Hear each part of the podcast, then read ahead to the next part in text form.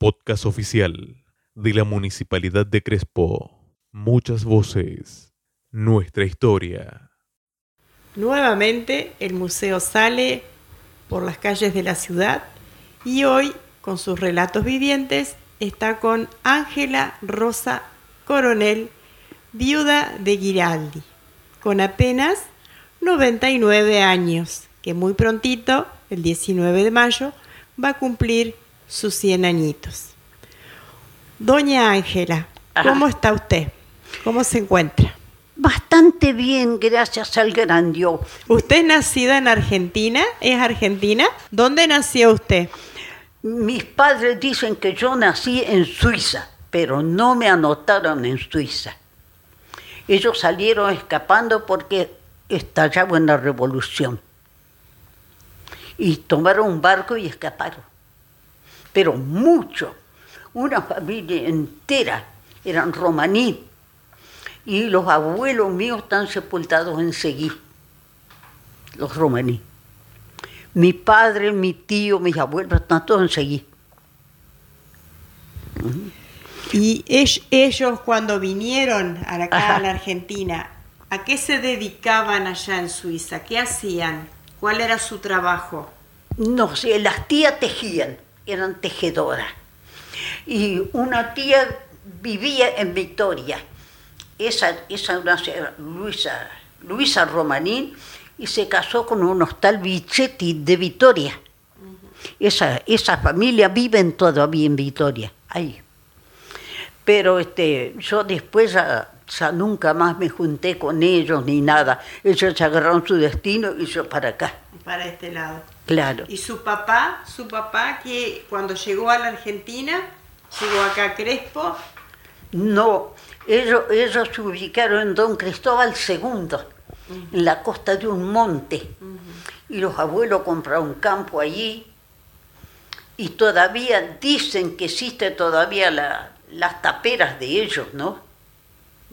De los abuelos. Pero hace muchos años que yo no, no paso por ahí ni nada. Y después vino a Crespo, después, se, ¿Eh? después se vinieron a Crespo. Sí, nosotros vivía, yo vivía en San Miguel cuando recién me casé, vivía al lado de la aldea San Miguel. Y después de ahí emigramos a Crespo. Ya no, no fuimos más por ahí. ¿Y qué actividades hacían acá en Crespo? ¿Eh? ¿Qué trabajaba su papá acá en Crespo? No, no, mi papá no. Yo, mi papá hacía muchos años que había muerto. Ah, ya había yo, ya, yo me casé y criamos nueve hijos con mi, con mi marido. Y, y papi hace cuánto, 20 años que murió, ¿no? 36. ¿Eh? 36 años. Mi esposo ya hace más de 20 años que murió y ya todos se fueron y yo quedé solita acá, con los hijos, ¿no? Con los hijos. Sí, sí, sí, sí, sí.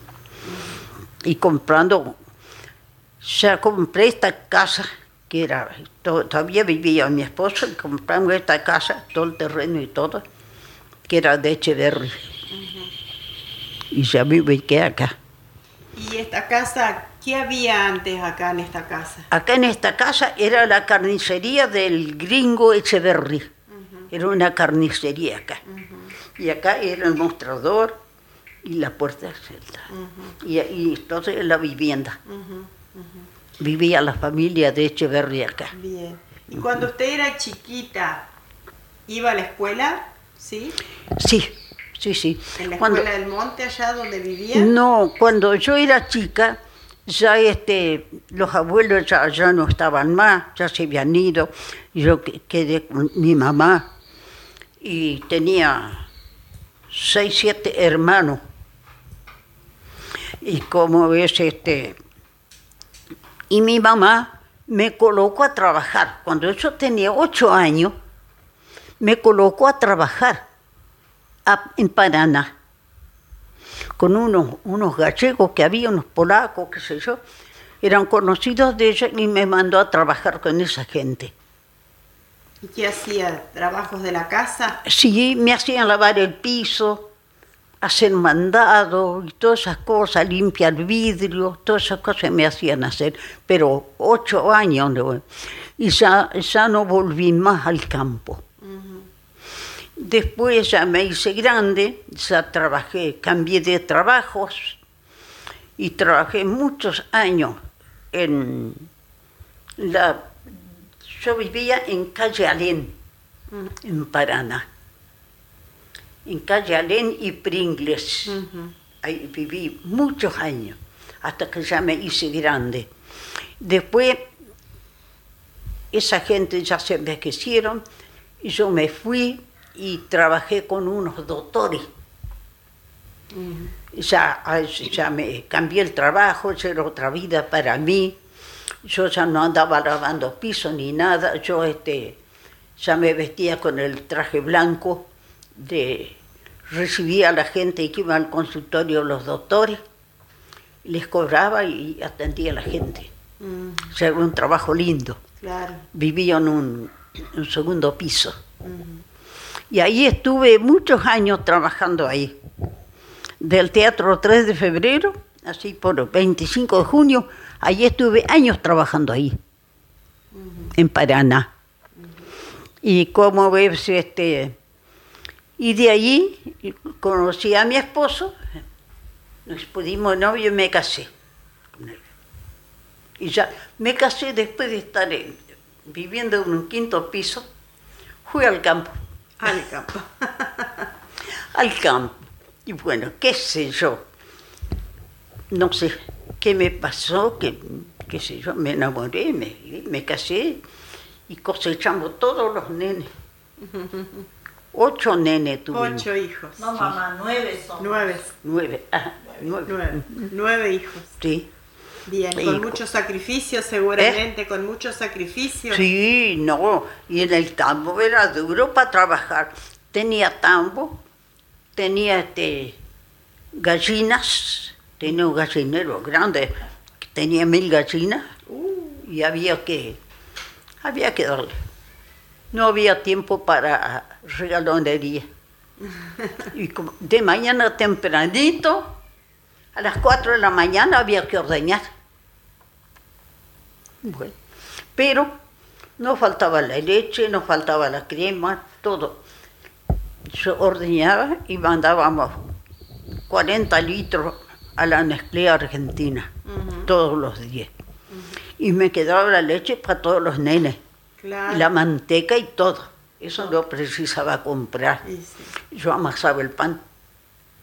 También amasaba el pan temprano. ¿Eh? Tempranito amasaba el pan. Sí, sí, sí, sí, sí, temprano. Yo, siempre la hora de levantarse a las 4 de la mañana había. Porque pasaba el, el transporte que llegaba la, la leche a la fábrica, a las 6 ya que había que despachar la leche. Y mientras tanto los chicos no se despertaban mientras estaban No, afuera. porque la, siempre tenía alguna muchacha que me ayudaba. Ah. Conseguía una muchacha que yo la, mensualmente estaba conmigo, todos los, dormía allí todo. Entonces ella, yo podía hacer los trabajos de afuera y la, la gurisa atendía a los nenes. ¿Y tenían eh, gallinas? ¿Gallinas ponedoras? Sí, sí, coloradas y blancas, sí. Tenía, había 500, 500, 600 gallinas. Sí. Usted me contó una vez que yo estaba, pasaba por su vereda ahí afuera, Ajá. que cuando estaba en el campo eh, tenía un sistema para ver cómo, si el huevo estaba fertilizado. Ah, ¿no? sí. Sí, ¿Cómo sí. hacían? Si no- Y teníamos el, el, el- el coso para mirar los huevos, si, si eran fértiles o no. Con un foco. Sí, sí, sí, con un foco. Ajá. Lo miraban a trasluz. Sí, Ponía, poníamos el huevo así, lo mirábamos y sabíamos. Sí, eso sí. y era efectivo el sistema. ¿Eh? Era efectivo el Sí, sistema. sí, sí, sí, sí, sí. Y cuando queríamos incubar, lo, lo mirábamos también a ver si, si tenía aire o no. Porque si no tiene aire, no sirve. Ujú. Claro. Y, y como todo eso lo hacíamos. ¿sí? Y cuando, porque a veces yo tenía gallinas blancas y tenía gallinas de color también. Y yo era de, de las gallinas. Y a esta hora tengo gallinas. Sí, ahora se las ve caminando por el jardín ahí afuera. Sí, sí, sí, sí, sí. Sí, sí, yo la, la- me gustan las gallinas, pero entonces yo no tenía. Un día tengo un nieto que se casó con una maestra que, de- del, que vive en el campo. Y fuimos a visitarlo. Y hay unas gallinas tan lindas. Y le digo yo al señor, ¿usted no, no me vendería huevos? Sí, cómo no, le voy a vender. Y bueno, yo ya había, había tratado una gallina. Yo tenía la idea de criar gallinas. La señora le digo yo, señora, ¿por qué no me vende una gallina? ¿Qué va a hacer? Voy a conseguir huevos de la gallina de color y yo quiero criar. Bueno, me vendió la gallina y saqué pollito. Los crié re lindos, todos colorados, unos hermosos pollos. Y ahí todavía tengo pollos para vender. Ah, ah. Pero ah, después los vamos a mirar por la ventana. Ah, ahí ese. Allá anda el gallo. Sí, mirando para la calle están. Hay un hombre que me dijo, yo los voy a comprar a todos. Bueno, le digo, yo se los voy a reservar para usted. Ahora me dice que no, que no los va a comprar. Bueno, está bien, había otro que los va a comprar enseguida. Sí. Si para comerlos, macanudo, lindísimo. Un pollo criado así como yo los crío, no están con alimento balanceado, yo los crío con maíz. Es distinto el sabor de la carne y todo. Sí. Lo mismo el huevo. Tiene otro color la yema también. Sí, sí, sí, yo tengo, tengo este, huevos que junto y vienen y me compran. Me compran las mujeres para hacer tallarín, porque con el huevo de, la gallina alimentada al maíz, la yema es bien roja y le sale el tallarín así. Así que con casi 100 años, Sí. comerciante todavía, Sí. criando gallina y vendedora de huevos. ¿Qué tal? Y el jardín me gusta. y el jardín lleno de flores. Ah, el jardín. Ay, yo soy capaz de vivir plantando plantas. Está muy bien, está muy bien. Gracias Bueno, a Dios. y otra cosita también que le quiero preguntar. Pasa muy cerquita las vías del tren acá por su ¿Eh? casa. Las vías del tren pasan muy cerquita acá por su casa. Sí, ¿Pasan ahí pasan ahí. A una cuadra pasa la Sí. vía el tren. ¿Y qué nos puede contar? ¿Qué se acuerda del tren? Ay, El Gans, muy- el muy lindo. Acá en el apiadero, si habría tomado el tren, yo, yo viajaba para todos lados, tomaba el tren de acá. De acá directamente. ¿Eh? De acá directamente del Sí, aviadero. sí, sí. Yo me iba a la estación, tomaba el tren y me iba a Buenos Aires. Sí. A veces yo tenía una hija en Buenos Aires, tomaba el tren de ahí y me iba. Yo lo tomaba a las 8 de la noche para la, la madrugada hasta en Buenos Aires ya. en Buenos Aires. El tren, ¿qué tipo de tren era ese? Pasajero. Tren de pasajeros. sí, sí, sí. Y sí. después pasaba el tren de carga también. También, tren carguero ¿Qué también. traía el tren de carga? ¿Eh? ¿Qué traía de carga? De todo, de todo. También este, cargaban cereal, los vagones, porque está la estación Camps, que hay unos galpones inmensos de, de ferrocarril. Ahí cargaban cereal también. Y, y una vez venía un tren cargado con, con azúcar, pero el azúcar no venía en bolsa, venía en granel. Y, y por ahí, no sé, tuvo un desperfecto y descarriló. Y bueno, y ese, ese vagón se abrió la puerta. No sé, tuvo un, golpe y la puerta se rompió y el azúcar. Entonces la gente corría ay, a ver qué pasó. Azúcar, azúcar. Entonces le dijeron los hombres que esa azúcar que estaba caída, se velan. Y la gente corrían como las hormigas. A buscar azúcar. Sí, y dice había una señora, los chicos, traigan el fuentón, con un fuentón grande, cargaron el azúcar. ¿Y dónde lo ponemos? Puso una sábana, volcó arriba la cama. Dice que era un caso de reírse. Y la mujer, ¿qué, qué hicieron? Y llevaron un fuentón de azúcar y lo volcaron y vinieron a llevar otro. Y así, dice que en dos horas no había más nada. Todo- toda la gente se parecía hormiga. Parecían hormigas. La- imagínense, tuvo una miseria espantosa y la azúcar volcada tirada. Claro, sí, No. sí, sí. Llevaron todo. Las vías del tren es un medio de comunicación y de transporte muy económico, muy Sí, bueno. Era muy, Muy barato. bueno, muy barato. si yo me iba a, a Buenos Aires con 6, 7 pesos, yo estaba allá, en el tren. Y llegaba bien, podía llevar mi, mis maletas tranquilamente. Yo montaba el tren acá, me llevaba a Buenos Aires. Yo salía a las 8 de la noche de acá para la- las 6 de la mañana hasta en Buenos Aires. Y yo tenía tiempo de dormir y todo ahí en el tren. Viajaba muy lindo, Muy bien. sí viajaba muy bien, tranquilo, nadie lo molestaba, muy lindo. ¿Quiénes son, eran los que trabajaban acá en el Acá ferrocarril? había una familia Montiel, que hay un muchacho todavía que vive por acá. Y esa gente trabajaron toda la vida en ferrocarril. ¿Y ¿Qué hacían? ¿Limpiaban las vías? Eh, ha- había uno que cambiaba, cambiaban los durmientes, arreglaban los rieles, otra, otra cuadrilla que andaban cortando los yuyos, revisando toda la...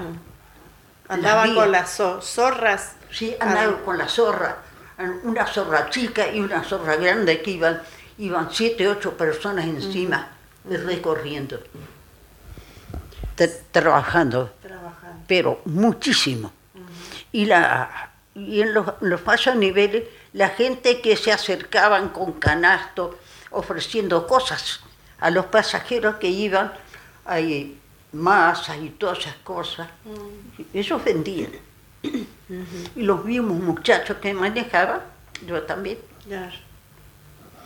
Y acá yo conocí a una chica que era, que daba en clase en Seguí, la Mirta Yaco.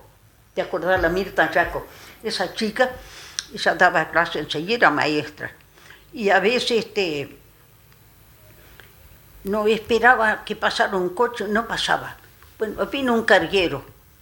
Entonces, ella le preguntó, "¿Va- ¿va por Seguí? Sí, dijo. Y yo tengo que ir a dar clase. Bueno, señorita, la ayudaron, subió arriba y se paró ahí al lado de ella y fue tranquilamente. Pero gente muy, de- muy decente, muy buena. esa. Muy bueno. Los empleados de ferrocarril la ayudaban a bajar, a ir. Y ella ya los conocía y a veces iba, venía. ¿Qué extraña, qué extraña usted Ajá. de la Crespo de antes? ¿Qué le gustaría que, que estuviera hoy todavía? ¿Extraña algo de esa Crespo de antes tan, tan Sí, linda, tan... ¿Sabe qué era? Era muy familiar, muy linda, muy amigos.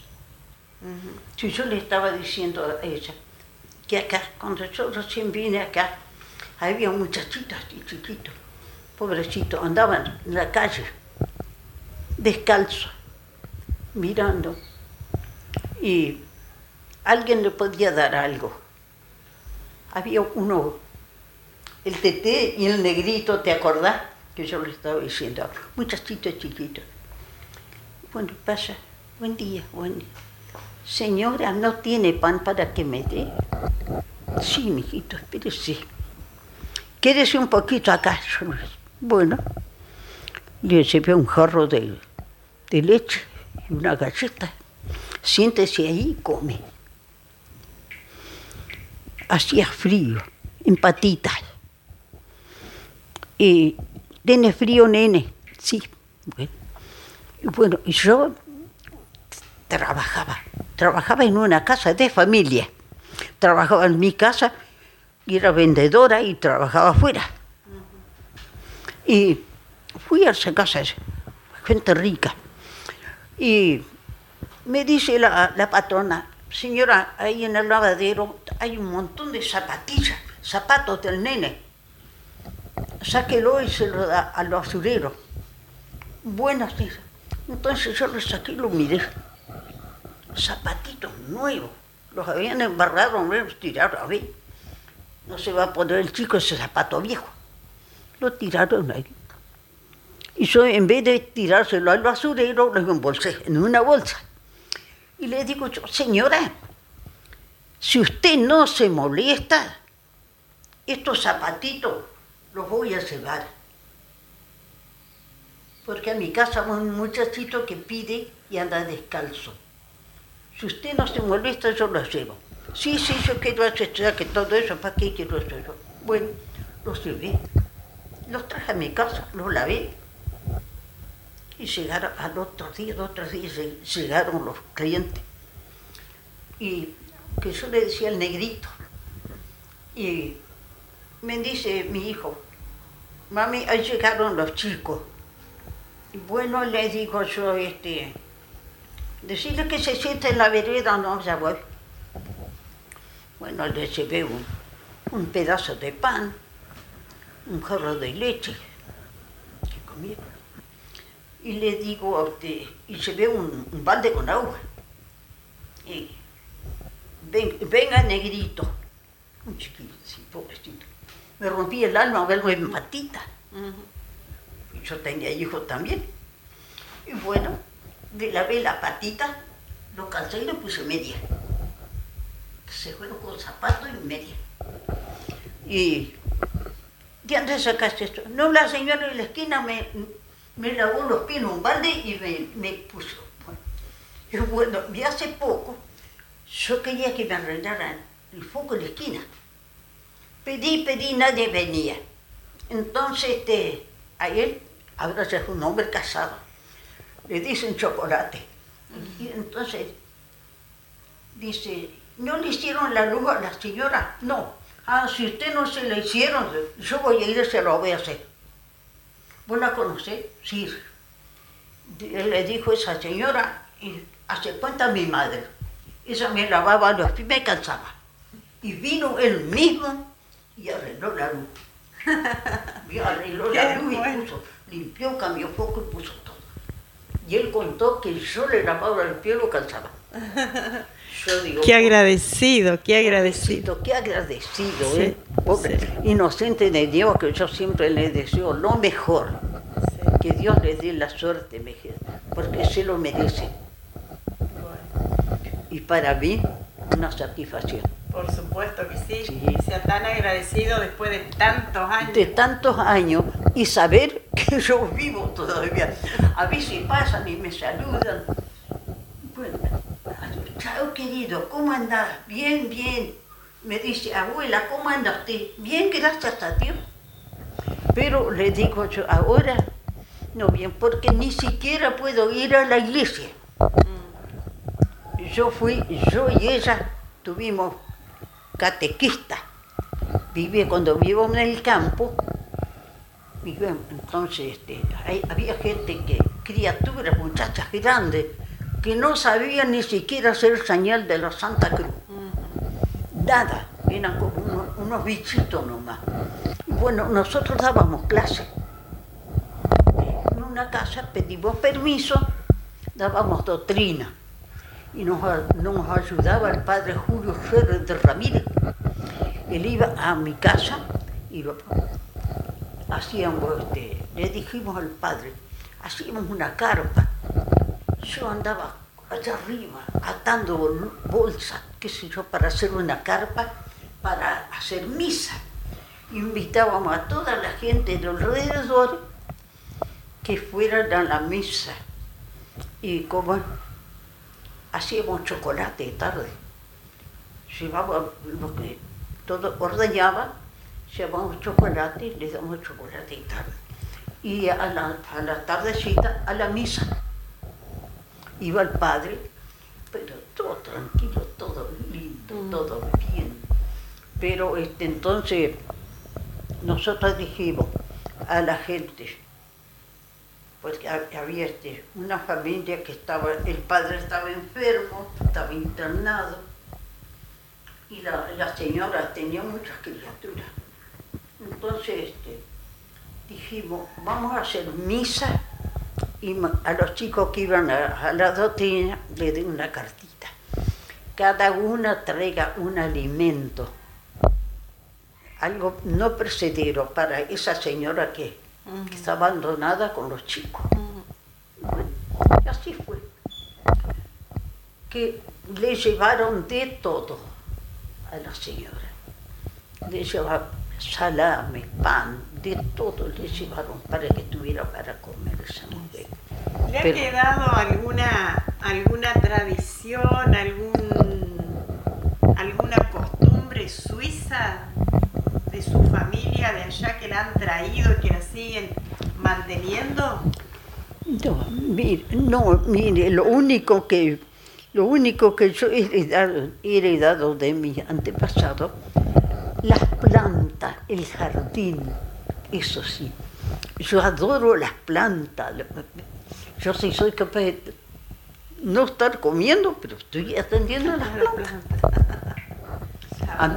Y los árboles. Si cuando yo vine acá no había nada. Nada, nada, nada. Todos esos árboles que ve acá, todo eso lo he hecho yo. Qué bueno, qué bien. A mí me encantan las plantas. Las plantas están afuera. Las plantas, los árboles y todo. Y cuando me vine del campo, dije un bosque. Allá, un- plantas de pino grande como ese que está ahí. Y ese, esa planta de pino que se ve allá afuera, la hice de una semilla. ¿Qué mensaje le deja a nuestros jóvenes de hoy? Que no se queden con los brazos cruzados. Si tienen un- les interesa una cosa, sígala. Que todo se puede hacer con las manos. Todo se puede hacer. Todo se puede. No hay que quedarse que no puedo. Todo se puede. Es todo. Hay que proponérselo, hay que proponérselo para llegar. Sí, sí, sí, sí, sí. Dice, a mí me dicen, ¿y para qué te pones a hacer tantas cosas de cerámica? Me gusta. Bueno, eh, desearle lo mejor. Muchísimas gracias por su tiempo. Gracias para ustedes porque vinieron a visitar.